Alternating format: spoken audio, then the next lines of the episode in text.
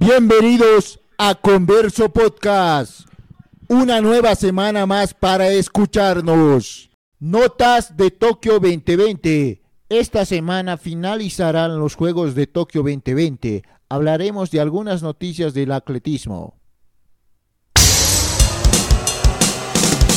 Con récord olímpico, la jamaicana Elaine Thompson ganó la final de los 100 metros planos con 10,61 segundos, estableciendo y superando la marca de Seúl 1988 de 10,62 segundos. En el segundo y tercer lugar estuvieron Shelin Fraser Price y Sherika Jackson, respectivamente. El podio fue jamaicano. Lamont Marcel Jacobs ganó el oro en 100 metros planos con 9,80 segundos en los Juegos Olímpicos. El nuevo campeón olímpico tiene doble nacionalidad, ya que es hijo de padre estadounidense y madre italiana.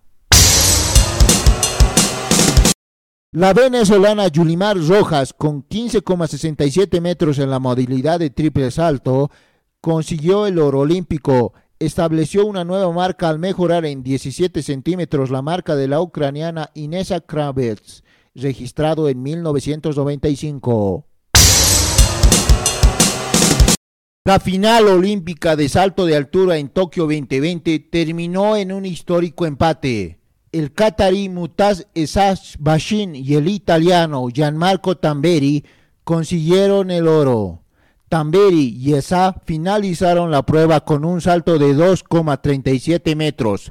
Fue el primer podio conjunto desde 1912. Los 5.000 metros planos fueron conquistados por la holandesa Sifan Hassan en los Juegos Olímpicos. Obtuvo un tiempo de 14 minutos y 36 segundos, ganando el oro olímpico. Esta es su segunda prueba después de superar las series de 1500 metros. Krishina Shimanoskaya, atleta bielorrusa de 24 años, denunció que el Comité Olímpico Bielorruso intentaron secuestrarla para llevarla a su país por los reclamos hacia la organización de su delegación. La deportista recibió una visa humanitaria de Polonia porque teme por su seguridad en Bielorrusia donde el gobierno de Alexander Lukashenko reprime a los críticos de su gestión. Escuchaste Converso Podcast.